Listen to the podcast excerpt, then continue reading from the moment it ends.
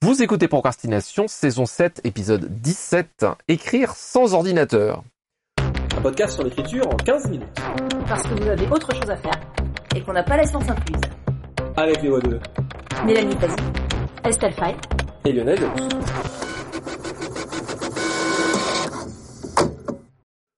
Sans ou avec, on va parler de la différence, mais quand même de sortir de l'idée reçue ou du réflexe par défaut qui est qu'on écrit forcément à l'ordinateur. Des tas d'auteurs et d'autrices aujourd'hui n'écrivent pas nécessairement à l'ordinateur. Ils peuvent écrire à la main. Neil Gaiman, par exemple, est un exemple de ça.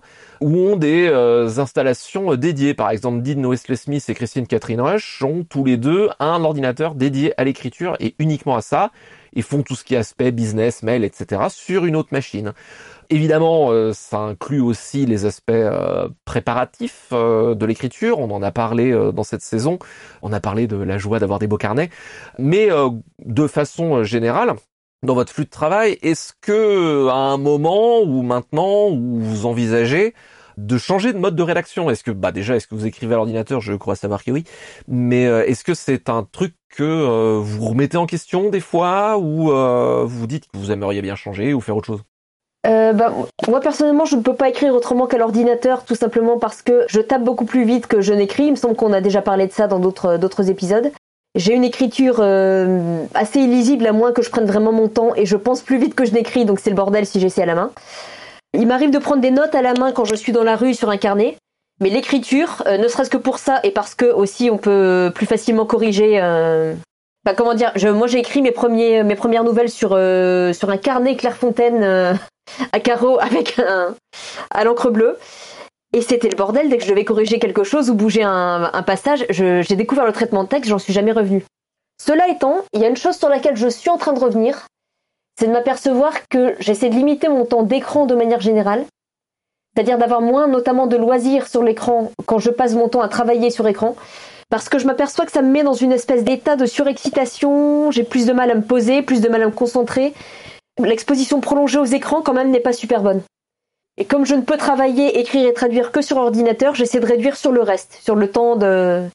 J'essaie de dessiner plutôt que d'être devant Netflix ou des choses comme ça par exemple. Et ça, je m'aperçois que ça a une... sur mon bien-être, ça a vraiment une influence. Mais alors l'écriture, c'est, il euh, a rien à faire, hein, euh, c'est, l'ordinateur. Je vais rebondir sur un truc qu'a dit Mélanie. Euh, alors rapidement pour évacuer le, principal, donc moi j'écris essentiellement sur ordinateur. Alors je prends beaucoup de notes papier sur des beaux et des moins beaux carnets. après, par contre, donc j'écris sur ordi, sauf par moment quand il y a une scène vraiment difficile, je vais avoir tendance à l'écrire à la main et après à la remettre sur l'ordinateur parce que ça me permet de la voir de deux manières radicalement différentes. Donc pour les scènes vraiment vraiment euh, dures à écrire, je vais encore passer par le papier. Mais c'est très rare. Euh, pour déculpabiliser une euh, partie du poditoire, je tape avec un seul doigt. Donc je suis un demi-flic. Et j'arrive quand même à taper des romans d'un million de signes et à gagner ma vie en tant qu'autrice. Voilà. Enfin, j'ai une main qui fait les raccourcis clavier et sinon je tape avec un seul doigt. Et, et j'ai essayé d'apprendre à taper de la bonne manière, entre guillemets. Mais pareil, comme beaucoup de choses, j'y arrive pas parce que voilà, je suis une sorte de chaos amateur quand même dans ma vie. Et après, par contre, ce que disait Mélanie, enfin moi, c'est pas un truc conscient, mais c'est vrai. Bon, déjà, j'aime pas trop être euh, enfermée de base, mais depuis que vraiment mon, boulot, c'est d'écrire et d'être devant un ordinateur, en fait, l'ordinateur, c'est plus trop. Un... Je m'aperçois que j'ai réduit sans faire exprès euh, la part d'écran dans mes loisirs, parce que maintenant, quand je sors de l'ordinateur, quand je sors d'une séance d'écriture, voilà, j'ai envie d'aller dehors, j'ai envie de faire autre chose, j'ai vraiment envie de bouger. J'ai pas envie de rester devant un écran et c'est pour ça que par exemple j'ai beaucoup beaucoup de mal à voir des séries. Il y a plein de séries qui m'intéressent et parfois j'ai réussi à en voir quatre épisodes. Voilà, enfin les jeux vidéo, alors que franchement c'est un truc que j'adore à la base. Et il y a des choses incroyables qui se passent dans le jeu vidéo, mais j'ai beaucoup de mal à tenir la longueur sur un jeu vidéo parce que parce que maintenant mon loisir préféré, enfin mes loisirs favoris, c'est euh, quitter mon ordinateur, euh, quitter les écrans pour euh, pour aller voir ailleurs quoi. Alors juste le truc qui pour moi est pas un écran, c'est de voir des films, bon au ciné quand je peux, euh, et sinon euh, voilà sur euh, sur un écran. Mais je sais pas pourquoi les films c'est le truc qui échappe.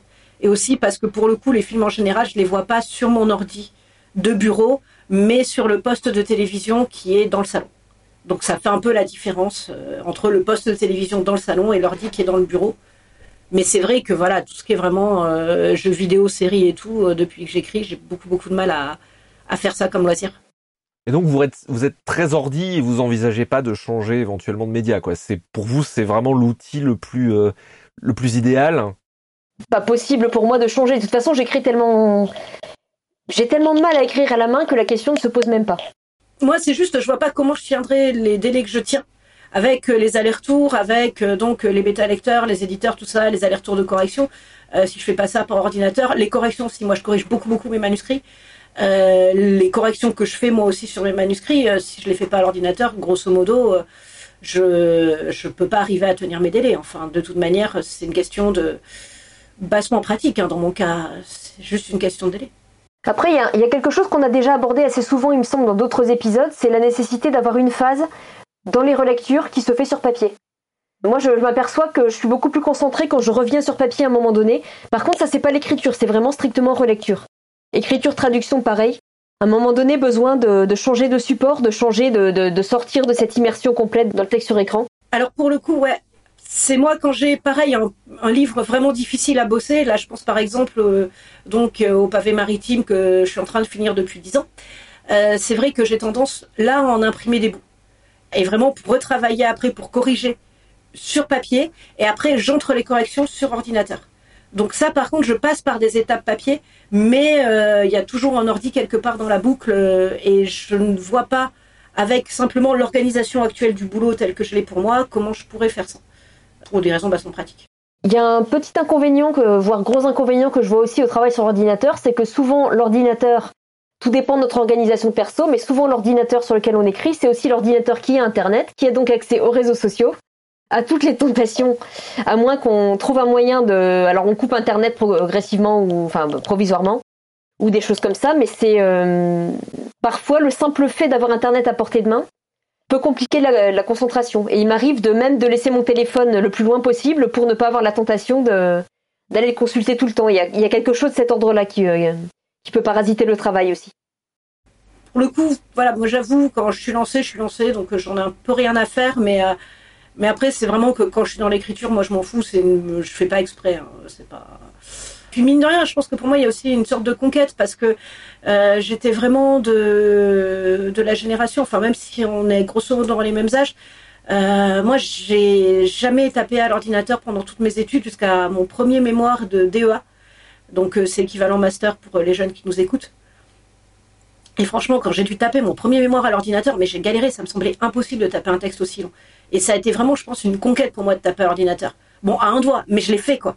Et je pense qu'il y a peut-être aussi ce côté-là, quelque part, c'est, c'est un truc que j'ai acquis et qui était pas, vraiment pas naturel chez moi à la base. Donc voilà, c'est cette compétence acquise, y a, ça a peut-être ce petit bonus aussi dans mon esprit, toujours, euh, même si ça fait longtemps mon mémoire de DEA quand même. Enfin, de, maîtrise d'abord, pardon. C'était mon mémoire de maîtrise, le premier que j'ai dû taper. Donc, ouais, équivalent master. Pour le coup, ça dépend beaucoup des gens. Moi, je fais partie des gens qui ont une fascination pour l'ordinateur depuis tellement longtemps. J'allais jouer sur le MO5 de mon instit quand j'étais en, en, CM2, pour tout vous dire. J'ai une fascination pour le Mid Intel quand il est arrivé. Donc, pour moi, l'ordinateur, le clavier, tout ça, c'est tout naturellement que j'ai voulu essayer le traitement de texte quand, j'y ai eu accès. Et il, il, se trouve que, bon, c'est mon truc. Mais euh, ça a été quelque chose de naturel très vite, en fait mais aussi parce que j'ai un rapport compliqué à l'écriture à la main, qui est quelque chose qui me donne un peu du mal. En fait, moi, je suis fan, enfin, je suis euh, aussi, moi aussi, fasciné par ordinateur. Moi, j'ai pas de problème avec les écrans. Les écrans, c'est ma vie. Je sors euh, de euh, Scrivener, je vais sur Netflix, sur le PC pour jouer, regarder des trucs. D'ailleurs, euh, mon ophtalmo fait les gros yeux à chaque fois parce qu'elle me dit mais votre vue elle devrait rester stable. Pourquoi elle continue à baisser? Bah écoutez madame, comment vous dire? Alors je suis entièrement d'accord avec vous sur le, bien sûr, hein, sur tous les bénéfices que euh, l'ordi apporte dans la manipulation du texte. Mais à force, je, perso, je me suis rendu compte d'un effet hyper pervers en fait, qui est cette correction elle est presque trop facile.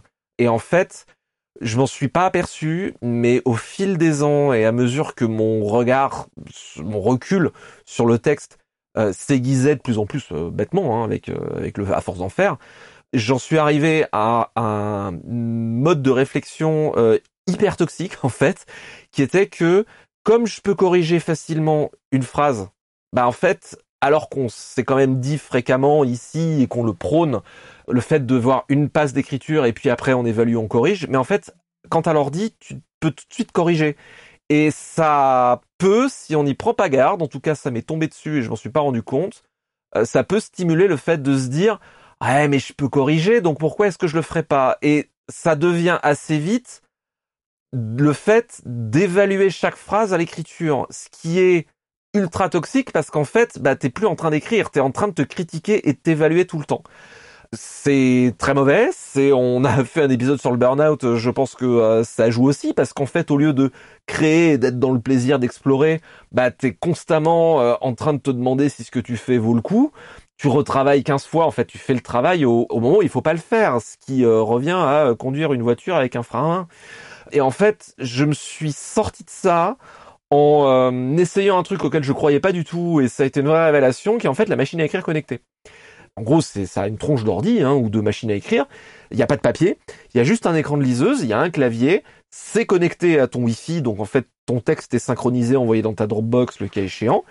Mais c'est fait pour écrire. Et en fait, tu peux corriger parce que tu peux déplacer ton curseur. Mais comme c'est un écran de liseuse, bah, le taux de rafraîchissement est dégueulasse. Donc en fait, déplacer ton, ton curseur, c'est extrêmement décourageant et tu corriges pas sauf si tu as vraiment une bonne raison de le faire. Et au bout d'un moment, tu corriges plus les fautes de frappe et en fait, c'est super libérateur.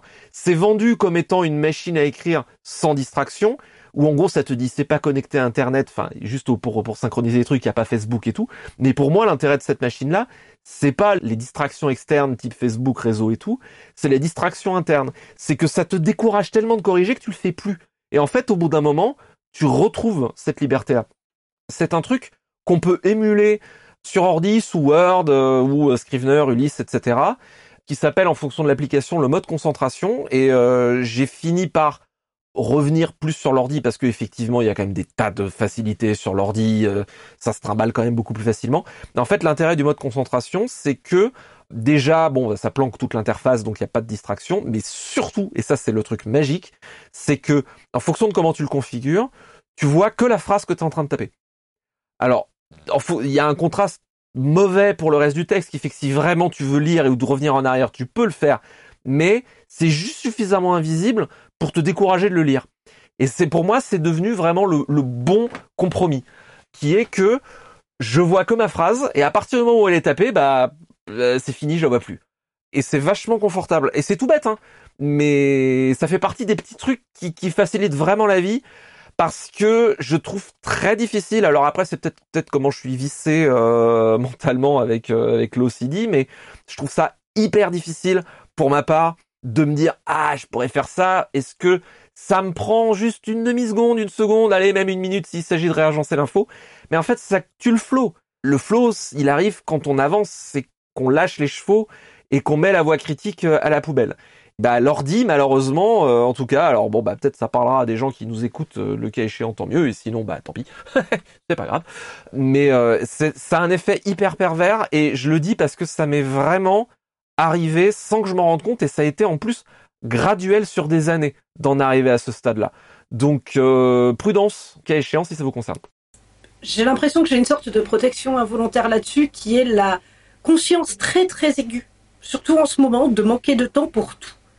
Donc, j'avoue que si j'avais cette tentation-là, je pense que là, de toute manière, quand je fais mes premiers jets, euh, voilà, mon esprit me dit non, mais si tu veux du temps pour corriger, euh, faut que tu carbures, quoi. Et, euh, et donc, faut que t'avances, faut que t'avances. Tu veux du temps pour corriger, tu aimes corriger, bah vas-y, avance parce que parce que tu manques de temps, quoi.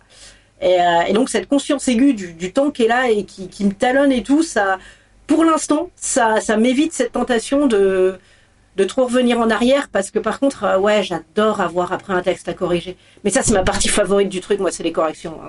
Oh, c'est tellement bien de corriger un texte. Moi aussi, c'est ma partie favorite. Mais alors, tu vois, le, j'ai cet aspect-là où quand vraiment, j'ai vraiment la deadline qui, euh, qui me souffle vraiment sur le coup. Là, effectivement, j'arrive à cette étape de, de, de déblocage. Mais plus ça va et plus il arrive tard. Et en fait, plus ça va pour en arriver là, je me mets vraiment dans la merde. Donc il faut pas, il faut vraiment, ah faut trouver autre chose quoi, parce que là vraiment, euh, c'est plus possible.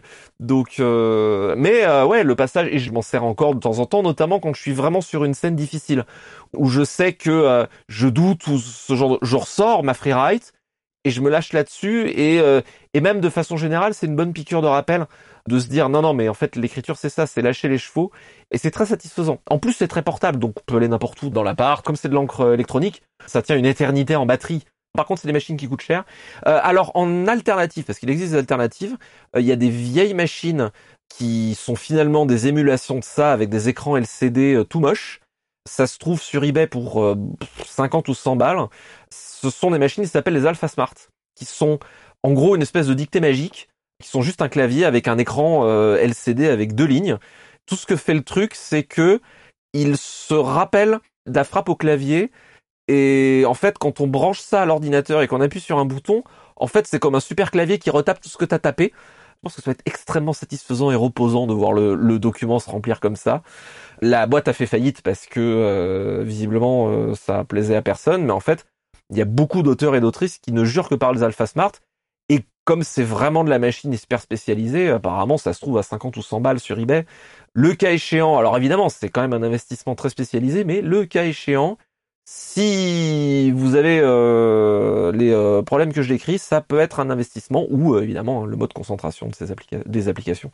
C'est déjà une bonne, un bon truc. Et pour terminer sur le genre de d'astuces de, ce genre-là, mais alors vraiment des astuces de bourrin, je sais plus qui j'avais vu qui disait qu'en fait mettez sous Word et en fait se mettait avec une police type genre Wingbats ou, ou Dingbats, enfin vraiment les, les polices qui ne font que des dessins symboliques et qui en fait tape comme ça, ce qui fait que tu peux vraiment pas te relire quoi. Et après tu sélectionnes tout et tu passes en Times. Et du coup tu vois tu vois ce que t'as tapé. Donc ça peut être aussi une manière parce que les, une freeride ça peut coûter quand même assez cher donc c'est un investissement quand vraiment on a besoin de ce truc là. Mais sinon ça marche aussi si vous avez euh, cette envie-là. Ah oui, et juste un dernier euh, promis, c'est la dernière. Euh, dernière référence, le cas échéant, si vous voulez, parce que moi aussi, hein, je tape avec, je tape avec deux doigts. Je me suis mis à taper avec quatre parce que j'avais mal à la main et je faisais des trucs qui étaient vraiment mauvais pour les mains, donc j'ai dû apprendre un petit peu, mais c'était contraint et forcé. Le cas échéant, il y a des tas de didacticiels pour apprendre à, à taper au clavier. Il y en a un en ligne qui s'appelle typing.com, c'est en anglais mais ça marche avec le clavier français. Et surtout, ce qui est très agréable, c'est que je crois qu'il y a un achat une fois pour toutes, c'est un site web, hein, qui débloque tout, euh, genre ça doit être, c'est assez peu cher, ça doit être 10 euros, un truc comme ça, donc bon, c'est pas cher. Et un autre truc, si vous voulez apprendre à taper au clavier et que euh, vous n'avez pas la patience de le faire, hein, ce que je comprends euh, mille fois, une bonne astuce pour apprendre à taper correctement, c'est d'apprendre directement une autre disposition de clavier. En français, on a une disposition qui s'appelle le BPO, B et accent aigu PO à la place de AZERTY qui c'est en fait une disposition qui est optimisée pour le français et nos lettres avec des accents, etc. C'est vachement plus facile du coup de repartir de zéro en apprenant une autre disposition de clavier et de l'apprendre bien du premier coup. Et euh, ça peut complètement se faire de façon parallèle avec le fait de continuer à bosser en AZERTY parce que ça n'a plus rien à voir. Donc ça implique pas de désapprendre et de réapprendre, c'est vraiment apprendre un autre truc. Je le sais parce que j'avais eu des problèmes aux mains, j'avais commencé à faire ça. Après, euh, les problèmes aux mains se sont allégés et donc, euh, comme un mauvais élève, j'ai abandonné le Bepo. Mais euh, il y a pas mal d'auteurs et d'autrices pros qui ne jurent que par le Bepo et apparemment, c'est quand même vachement meilleur pour les mains. Donc, le cas échéant, si vous n'avez pas la patience, et eh ben, ça peut, ça peut aider. Je peux faire un commentaire? Bien sûr. Lionel, t'es vraiment notre maître à tous. Tu es vraiment trop fort. Vous auriez vu nos expressions en fait à voir tes paroles bouche bée. C'est tu viens, tu viens de nous ouvrir des portes, nous apprendre des trucs qu'on connaissait pas. Je pense qu'Estelle dirait la même chose. Et sinon, juste pour l'anecdote, moi je tape à six doigts, je me sens hyper balèze du coup, merci. c'est toi notre maîtresse à tous. vraiment, c'est passionnant. C'est vraiment passionnant tout ce que tu viens de dire. Là, je, je connais, je savais même pas qu'il y avait toutes ces options qui existaient. Ah, je, écoute, euh, merci et j'espère que euh, ça pourra euh, aider un peu du monde. Mais sans, sans rire, je suis en train de réapprendre l'Azerty proprement et je galère mille fois plus que quand j'avais commencé à essayer d'apprendre le Bepo. C'est, c'est, alors comme j'ai une freeride et tout, je vais apprendre le Bepo. Enfin, j'ai pas, j'ai pas la patience. Donc paradoxalement, je fais le truc qu'il faut pas faire, qui est que j'essaie d'optimiser mon AZERTY, mais euh, c'est vraiment plus facile d'apprendre une autre disposition, quoi.